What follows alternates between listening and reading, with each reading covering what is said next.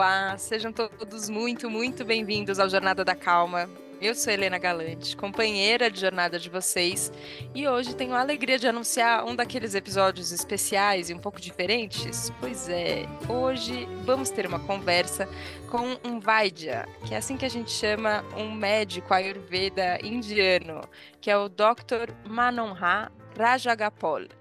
Então foi uma conversa toda feita em inglês, que foi traduzida pelo meu amigo Julian Grunup, que também fará a voz do Dr. Manu hoje. Então, queria, primeiro queria dar as boas-vindas para você, Julian. Bem-vindo, tudo bem? Oi, Helena, tudo bem? Obrigado. Agradeço muito o convite. Prazer estar aqui. Julian ficou ouvindo a voz do Dr. Manu, então, muitas vezes, então ele vai participar agora dessa conversa junto com a gente, fazendo essa tradução, mas é um pouco diferente do nosso ritmo normal do Jornada da Calma, por ser um episódio traduzido, mas a gente já fez isso com o Dr. Gabor Maté e foi um sucesso. Então vamos agora de novo. Então agora Julian como Dr. Manu. Dr. Manu, seja muito bem-vindo ao podcast Jornada da Calma. Thank you, Helena. Obrigado, Helena. Agradeço o convite. Eu fico nervosa, né? Um pouco antes de gravar algum episódio importante como esse aqui do Jornada da Calma. Quase sempre eu fico, eu já mencionei isso antes para você. E eu digo que eu costumo parar um instante e só respirar. Essa é uma das ferramentas que eu tenho. Mas eu acho que essa não é a única ferramenta. Quais ferramentas você usa para quando você fica nervoso e precisa se acalmar? Yeah, giving lectures and Ah, sim, eu entendo. Eu dou palestras e converso com pessoas no meio de multidões. Nesses grupos eu falo com crianças em idade escolar, falo com idosos e até mesmo pessoas em grandes corporações. E ali a minha função é desestressar, acalmar as pessoas. No início da minha carreira eu tive o mesmo tipo de ansiedade e apreensão que você sente. Então, mesmo que tivesse me preparado bem para responder as perguntas, especialmente quando as perguntas haviam sido recolhidas antecipadamente, eu fazia questão de falar devagar. Eu respondia as perguntas no meu próprio tempo, mesmo sabendo as respostas muito bem. Então, se ao invés de você falar apressadamente, você definir um ritmo para suas respostas, aí você terá tempo suficiente para se recompor, para ser calmo. A gente tem que se dar tempo ao tempo, mas geralmente não fazemos isso, certo? ah, because uh, that Isso helps. mesmo. E isso ajuda os ouvintes também, porque eles poderão compreender e entender melhor o que você está dizendo. E assim você também está se dando tempo para pensar na próxima frase. Você escreveu um artigo para gente aqui na Veja São Paulo chamado Felicidade ou Suká. Não sei se é essa a pronúncia. Yeah, it is. Tá correta? E me chamou a atenção quando você escreveu sobre como a felicidade está relacionada às expectativas que todos nós temos. Que aqui no podcast, no Jornada da Calma, eu já ouvi algumas vezes que a gente não deveria criar tantas expectativas. Mas a verdade é que a gente está sempre criando expectativas. Então, como você vê isso? É útil tentar criar menos expectativas ou talvez ajustar mais as nossas expectativas à realidade? Yeah, that is the correct statement. Sim, essa sua segunda afirmação faz sentido. Devemos apenas ajustar expectativas em relação à realidade. Então, se você olhar bem para isso, a melhor maneira de resolver esse problema é primeiro se conhecer.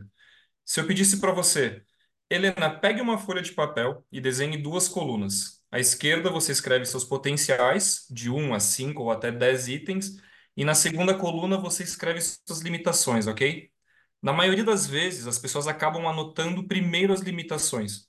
É comum que anotem pelo menos 10 limitações que acreditem ter e aí começam a pensar nos potenciais, que acabam resultando em 3 ou 4. Assim, vemos que todos estão muito conscientes do que não podem fazer. E por que assim? Porque desde muito cedo, a maioria de nós é criado de uma forma que aprendemos a nos comparar com outras pessoas. Sempre existe aquele sentimento predominante de tentar alcançar o que o outro fez, certo? E acreditamos que se seguirmos esse caminho, se trilharmos esse caminho, poderemos alcançar o mesmo que outras pessoas ou até mais do que elas. Mas sem nos conhecermos antes, como vamos fazer isso? Talvez não tenhamos sido programados da mesma forma que essa outra pessoa. Não fomos concebidos assim. Talvez tenhamos sido concebidos de uma maneira que podemos abrir uma porta totalmente nova para um mundo através do qual podemos conduzir toda uma sociedade. Mas se quisermos saber o que é isso, então precisamos sentar e escrever, reconhecer quais são as nossas habilidades e nos entender plenamente. Aí sim podemos ter expectativas, criar nossas ambições com base nisso, e se não for assim, não estamos sendo justos com as ambições que temos. E se estivermos sendo injustos, devemos apenas lentamente nos redirecionarmos a um modo justo de pensar sobre isso. Isso não tem que acontecer necessariamente após os 30 anos. Na verdade, deveria acontecer no início dos 20 ou até antes. Você tem vários pacientes aqui no Brasil. E eu fico pensando, quando você cuida de alguém daqui ou de algum outro lugar do Ocidente, é muito diferente de cuidar de um paciente do Oriente? Nós nos conhecemos menos? Porque a gente sempre tem aqui uma ideia de que na Índia todo mundo está preocupado com isso, todo mundo se conhece melhor. É verdade? Porque eu sinto que a gente tem muito a aprender com o modo de vida que a Índia tem como país, que nós temos muito a aprender com os indianos. Definitely, I believe that each Olha, eu definitivamente acredito que cada cultura, cada país tem as suas formas de ensinar.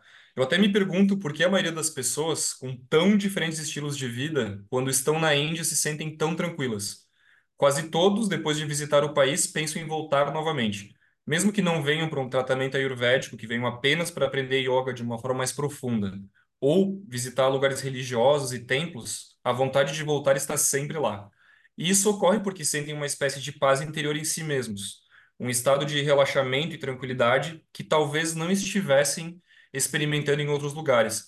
Eu noto que esse desejo de voltar está muito relacionado a isso. Mas eu acredito muito que os meus pacientes brasileiros podem conseguir sustentar tudo isso ao voltar ao Brasil, porque os dois países são semelhantes geograficamente. Somos mais equatoriais, é claro. O Brasil é um país bastante grande e a parte sul pode ser muito mais fria do que a parte norte e central. Mas vocês têm aí mais ou menos o mesmo tipo de comida daqui. O tipo de erva que cresce no Brasil são muito parecidas com as da Índia. Inclusive, possivelmente as propriedades terapêuticas são as mesmas. Ervas, arbustos, árvores, as plantas aí são as mesmas. Só precisamos explorar melhor o espaço para encontrá-las. Mas voltando à sua pergunta sobre qual a diferença eu vejo em vocês aí, na verdade não tem muita coisa. Cada um de nós existe por uma razão específica. Caso contrário, não estaríamos aqui, certo? E para entender isso, não devemos explorar o exterior, precisamos encontrar tempo conosco, tempo de qualidade conosco para estarmos em contato com o nosso verdadeiro eu, nosso verdadeiro ser, e usar esses momentos para entender mais profundamente sobre nós mesmos. Devemos dar mais prioridade a essa comunicação. Essa conversa pode ser de cinco minutos, pode levar dez minutos, mas por favor, não torne automático que você precisa se levantar toda manhã às cinco e meia depois sentar na cama com as pernas cruzadas e entrar em um estado meditativo de conversa consigo mesmo. E você não precisa sair caçando respostas em qualquer canto, em qualquer lugar. Você é o ser mais próximo que você pode ter ao seu redor. Então você precisa ter um tempo para ouvir, um tempo para estar com este ele ou esta ela, ou então tentar entender o que ele ou ela está tentando transmitir a você. Porque se há uma pessoa nesse planeta que nunca quer que você seja prejudicado, de qualquer forma que seja, é essa pessoa, o dono, o verdadeiro eu. Essa é uma pessoa que precisamos ouvir com atenção. O que vocês chamam de intuição não é algo que vem de fora, vem de dentro. E quanto mais você estiver conectado a essa voz, mais você a ouve. Quanto mais você a ouve, melhor conhece você mesmo e o caminho que precisa trilhar. Recentemente, quando você esteve aqui no Brasil, você mencionou que a gente pode perder o contato com o nosso verdadeiro eu e que a gente deixa os nossos sentidos comandarem e a gente não sabe nem mais para onde a gente está indo, para onde a gente quer ir. A gente está apenas deixando que os sentidos tomem a frente das nossas decisões. E eu gostaria de te ouvir falando mais sobre isso, foi muito interessante. Você mencionou algo sobre um carro com cavalos, eu não sei bem, mas foi uma imagem muito poderosa. Yeah, hmm. The chariot and the horses. Ah, sim, a carruagem e os cavalos. Isso. See, I came there as a tourist. É, eu fui para o Brasil como turista, conhecer alguns lugares e sabia que tinham alguns pacientes aí. Então eu entrei em contato com alguns deles para dar um oi. Nos encontramos em exposições e lugares interessantes de visitar e eu queria poder compartilhar a minha alegria de estar no país. O que pude notar na maioria das pessoas que conheci através desses pacientes é o anseio, a necessidade de aprender mais sobre cultura, sobre cultura indiana, que não é apenas yoga e ayurveda. Esse anseio de aprender é muito grande no Brasil. Fiquei extremamente fascinado ao ver o grande épico indiano Mahabharata sendo ensinado numa favela. E isso enquanto o ensino do catecismo também ocorria. Isso fala muito. A importância de incutir esse sentimento na infância, de abraçar todas as culturas para aprender o que há de bom em tudo. E também aprender a ficar distante do mal. Isso ajuda a criar indivíduos que podem liderar o país somando em níveis muito mais altos, entende? Mas primeiro, como sempre digo, tudo tem de começar em casa, na nossa casa interior, nosso eu interior. É responsabilidade de cada indivíduo se entender, ok? Essa imagem da carruagem e dos cinco cavalos é muito relevante para conhecer e entender a beleza que existe na conexão entre o corpo e a mente. Vemos a nossa imagem como um espelho, então nos identificamos com ela. Então, essa é Helena, esse é o Dr. Manu, e ele fica assim, ela fala assim, tem uma postura assim, e também há certos hábitos e manias que podemos ter adquirido ao longo dos anos. E se repensarmos a identificação com aquela imagem que vemos num espelho? Que tipo de imagem você obtém quando mantém os olhos fechados por um momento e pensa sobre isso, sobre você mesmo? Quando medita, você inicia a sessão fechando os olhos. Mas nesse momento, o que você estava imaginando? Como se viu? Houve uma imagem de si que você criou naquela escuridão? Bem, mesmo que você não tenha criado uma imagem, ela tem que ter uma vida que não é a que você vivencia agora. Essa é a verdadeira ordem, a verdadeira cura, ok? Você precisa saber que essa é a pessoa real que está fazendo a jornada, o condutor daquela carruagem. E a carruagem é o seu corpo. E o corpo é conduzido para qualquer destino indicado pelo cocheiro, que é a mente. E a mente e a carruagem não podem simplesmente levar a carruagem para onde ela precisa ir. É necessário algum tipo de método para ela se mover e ser rápida. E aí temos os cinco cavalos. Os cinco cavalos são os cinco órgãos dos sentidos: o tato, a visão, a audição, o olfato e o paladar. Agora, todos esses cinco sentidos, imagine-os como aqueles cinco cavalos. As rédeas que estão nos cavalos vão direto para as mãos do cocheiro que guia a carruagem, guia as vias sensoriais, os cinco sentidos, certo? O cocheiro, então, é a mente. A carruagem é o corpo e o passageiro que é levado na carruagem, esse sim é o verdadeiro você.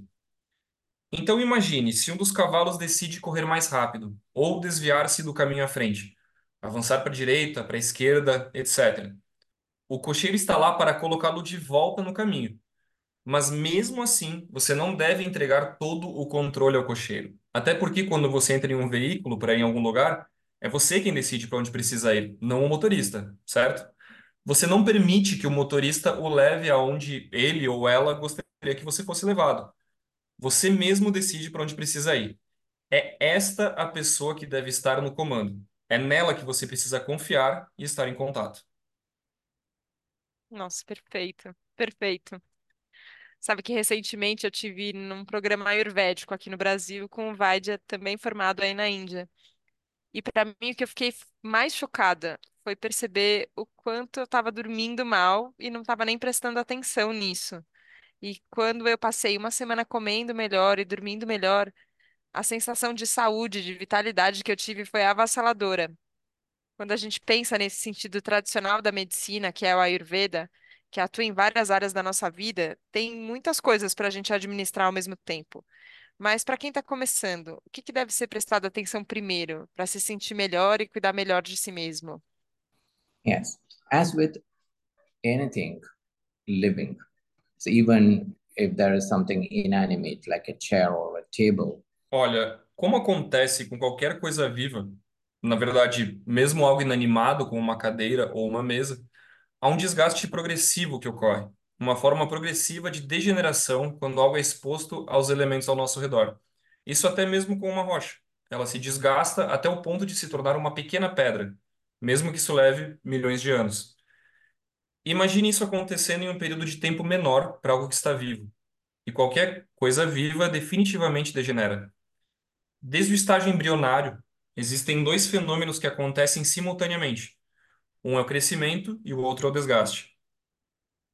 Se o crescimento for mais rápido que o desgaste, ambos são igualmente dependentes. Se houver crescimento, as coisas ficarão desgastadas. Isso precisa ser substituído novamente pelo crescimento. Mas em algum momento da vida, podemos ver a degeneração progressiva ultrapassando o crescimento. É aí que sentimos um aperto. Certas coisas que podíamos fazer com facilidade passam a ser difíceis de executar. Isso pode ser subir um lance de escadas ou até nadar. Antes escrevíamos longos textos sem parar e de repente passamos a ter a necessidade de esticar os dedos depois de uns três ou quatro parágrafos, para só então começar a escrever novamente. Esse é o momento em que a degeneração alcança o fator de crescimento. Não podemos fazer nada para acabar com esse desgaste, ele está ali, é natural. Mas podemos determinar a velocidade desse desgaste, dependendo de como usamos o nosso corpo. Se abusarmos do corpo no período mais produtivo de nossas vidas, digamos nos 30 e 40 anos, o que quer que seja que obteríamos aos 60 ou 70 anos de idade, poderá ser antecipado cerca de 10, 15 ou 20 anos.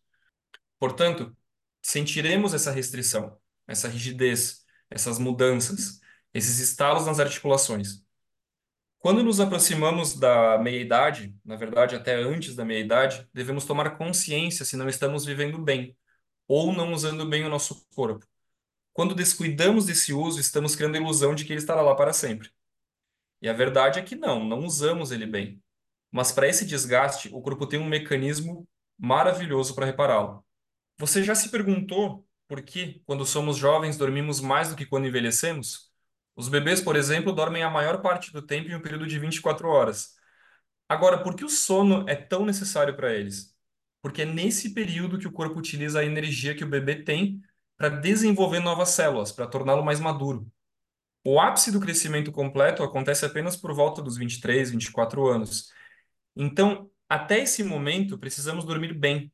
E depois disso, o sono é necessário para deter a velocidade da degeneração. Podemos estar num sentido totalmente energizados. Podemos estar tendo aquela sensação de poder fazer isso, fazer aquilo. Pode me dar essa tarefa que eu mesmo faço. Esse vigor intenso, essa vitalidade, você pode viver isso. Mas a qual custo? Digamos que o seu horário de dormir é às 10 e meia da noite. E chega aquela mensagem do trabalho que precisa de atenção imediata, e aí você levanta para vê-la, e aí lembra de outra tarefa, e aquele e-mail que você deve terminar, e mais aquela outra tarefa, e um telefonema, e de repente, 11 e meia da noite. E aí você tem uma rotina fixa de acordar por volta das 5 e meia, para poder estar no escritório às 7, certo? Então, o que que foi perdido aí? O seu tempo de sono. E o que acontece durante o sono? O trabalho de reparação. Todas as células que foram danificadas durante as atividades do dia precisam ser reparadas. Cada célula tem uma data de validade. Por exemplo, o nosso sangue tem de 4,5 a 5,5 milhões de milímetros cúbicos de glóbulos vermelhos. Os glóbulos vermelhos são aqueles com formato semelhante de uma rosquinha. Eles carregam o oxigênio do pulmão para o resto do corpo. A vida útil dos glóbulos vermelhos é, em média, 120 dias, ok? Quatro meses. Agora pense bem. Todos os dias, muitos milhões desses glóbulos vermelhos em nosso corpo precisam ser substituídos por novos. E os novos são produzidos apenas em uma parte do corpo, que é a medula óssea. E eles precisam ser transferidos para a corrente sanguínea, e precisa de energia no nosso tempo ativo do dia. Sendo assim, durante o dia, não temos tanta energia para gastar para fazer esse tipo de reposição. Então, é isso que acontece durante o sono. Todas as funções voluntárias conscientes do corpo são colocadas em repouso e apenas as funções subconscientes essenciais acontecem. Funções involuntárias, como o funcionamento do cérebro, a respiração, o ritmo cardíaco, a função digestiva, etc. Então é nessa hora que esse tipo de substituição acontece em um ritmo vigoroso. Agora, imagine usar esse precioso tempo para fazer o nosso trabalho, para ler alguma bobagem ou assistir alguma coisa. E o que estamos fazendo com o nosso corpo fazendo isso? Estamos tirando horas de sono, estamos cortando dias preciosos de nossa vida. Então, é por isso que na Ayurveda existe essa noção dos três pilares. É a quantidade e a qualidade ideais desses três fatores que determinam a existência humana feliz. Um dos pilares é a quantidade e a qualidade ideais de alimentos. Outro é a qualidade e quantidade ideais de sono. E o terceiro é a qualidade e quantidade ideal de sexo. O sono é um ingrediente vital nisso. É a parte vital. Se brincarmos com o nosso sono, usando esse tempo para os nossos caprichos e fantasias, estamos apenas prejudicando o nosso corpo, a nossa existência e a nossa razão de existir. Há um outro ponto interessante para vermos. Quando você foi no programa de Ayurveda, ali você estava em uma rotina particular, onde deveria acordar em um determinado horário, ir para a cama em um determinado horário. Tudo bem, mas ali você foi monitorada. A questão aqui é que essa parte é fundamental, Helena. Quando você esteve em um espaço onde pôde aprender muito, quanto tempo você gastou planejando a melhor forma de incluir essa rotina específica, ou pelo menos parte dela, quando voltasse para casa? Se esse planejamento estratégico tiver acontecido durante qualquer um dos dias daquele programa de tratamento, então podemos considerar aquela rotina um sucesso, certo? Na verdade, não. Com esta atitude, o programa vira apenas um passeio em outro país. Sim, é, eu sinto que eu estou trabalhando nisso. Não, não é fácil conciliar essas mudanças com a nossa rotina. Algumas coisas eu sinto que de fato eu consegui mudar e outras não, mas eu ainda estou com esse objetivo em mente. Então eu acho que vai acontecer. Eu não sei ainda quando ou como, mas vai acontecer. E agora, para a gente terminar essa conversa, infelizmente, doutor Manu, porque para mim foi tudo muito esclarecedor e revelador, eu queria entender como é que a gente pode ser gentil com a gente mesmo quando a gente está tentando mudar, mas não ser tão suave a ponto da gente não mudar, sabe? Nós vamos para um retiro e depois a gente volta e começa a fazer todas as coisas da mesma maneira que a gente fazia antes. Como a gente pode ser gentil, entender que às vezes é difícil mudar, mas também fazer algum esforço para fazer essas mudanças, sabe? Como é esse equilíbrio? Como é que a gente pode encontrar esse equilíbrio? It's quite simple. Um, do you have a child at home? É bem simples. Você tem criança em casa? Sim, eu tenho um sobrinho. Certo. Digamos que você entra pela porta. E, e qual é o nome do seu sobrinho? Luigi. Certo. Então o Luigi vê você entrando pela porta. E aí ele fica tão feliz com isso que ele vem correndo na sua direção e te dá um abraço. O que que você faz imediatamente? Eu abraço. Claro, isso é algo espontâneo. Sim, bastante. Supondo que você tenha alguém ainda mais jovem, por volta dos dois anos ou algo assim. Quando ele ou ela vier na sua direção e subir nas suas pernas, você não se abaixaria para pegar aquela criança? Iria levantá-la, carregá-la e depois sentar numa cadeira ou sofá e abraçá-la, conversar com ela, etc. E você não foi para nenhuma universidade para fazer isso, para aprender como fazer isso. Isso vem de um amor profundo, de um cuidado, de um carinho, de uma compaixão que você tem dentro de você. A expressão foi tão espontânea que você não precisou pensar sobre o que fazer ou o que fazer depois. Você simplesmente a deu um abraço e talvez um beijo. Sim, com certeza. E quando foi a última vez que você se abraçou ou se beijou? Essa é uma questão relevante. Essa é uma pergunta que a gente não se faz.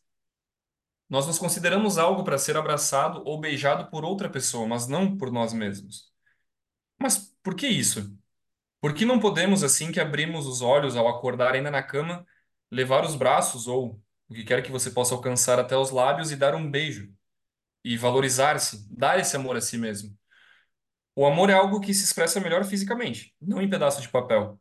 E se você começar a se amar acima de tudo, isso se refletirá em você.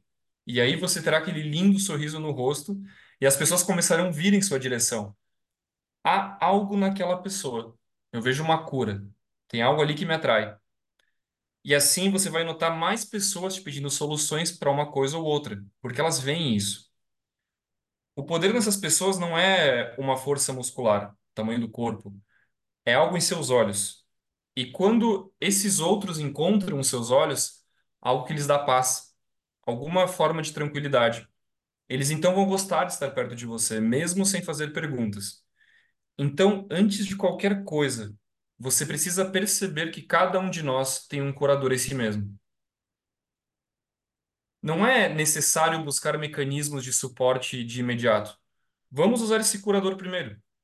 Se você não entender isso, se continuar se mantendo apoiado por doses e mais doses de soluções externas, ficará escravizado a esses mecanismos de apoio.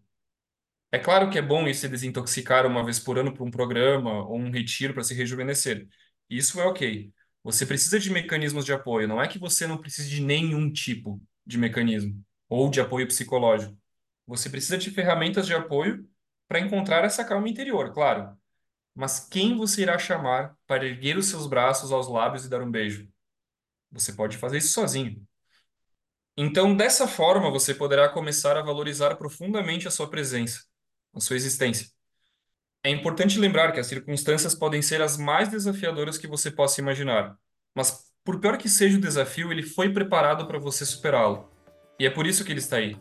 É para tirar um aprendizado disso, certo? E dependendo de cada uma das nossas percepções, podemos classificar ou rotular os eventos como bons ou ruins. O importante é observar se isso foi uma coisa boa ou ruim. Houve um aprendizado que precisamos tirar disso. Se for um aprendizado que vale a pena, posso pensar em como ter mais disso no futuro. Se foi um mau aprendizado, como não repetir a sequência, para não nos encontrarmos novamente em tal situação. No entanto, foi um aprendizado. É assim que as coisas vão afetar essa bela entidade que é você. Ok? Perceba o quão complexo é o nosso sistema se você olhar para a fisiologia e a parte anatômica dele. E quão bonita é cada criatura. Quanto mais amor você dá aos outros, mais você recebe para si mesmo. Mais coisas boas você recebe. Mas para que isso aconteça, primeiro você precisa aprender a amar a si mesmo. E não é só escrever 100 vezes em um livro que estou me amando, estou me amando, estou me amando, estou me amando assim ou me amando assim, para demonstrar, o amor precisa ser expressado. Sim. Então a resposta simples para essa pergunta é acordar com um beijo. Não, eu farei isso, doutor Manu. Que conversa cheia de aprendizados. Muito obrigada. Welcome. De nada. É muito bom, me faz me sentir muito viva quando eu percebo o quanto a gente pode aprender só conversando com alguém. Então, mais uma vez, obrigada por estar aqui no Jornada da Calma, doutor Manu. Yeah. Namaskar. Namaste. Sim. Namaskar. Namastê. Obrigado. Obrigada. Ai, gente, essa foi a conversa que termina assim, com a gente pode acordar e dar um beijo na gente mesmo. Quando ele me fez essa pergunta, quando foi a última vez que você se deu um beijo e um abraço? Só fiquei com ai, uma cara cheia de dúvida pensando quando foi mesmo? Mas essa conversa foi esse abraço. Então, queria agradecer mais uma vez ao Dr. Manu, a Márcia Deluca, que fez essa ponte entre a gente, e ao Julian, que gentilmente cedeu a sua voz para essa conversa tão inspiradora. Obrigada, Julian. Eu que agradeço, Helena. Obrigado. Obrigada a você que nos ouviu hoje aqui no Jornada da Calma. Eu espero que tenha sido tão inspirador quanto foi para mim. Obrigada pela confiança, obrigada pela abertura, obrigada por tanto amor expressado, que ele possa ser expressado também por você mesmo, quando você estiver ouvindo a gente e se lembrando dessa decisão por acordar e se dar um beijo. Obrigada pela confiança e a gente se vê na próxima segunda, no próximo Jornada da Calma. Um beijo. Tchau, tchau.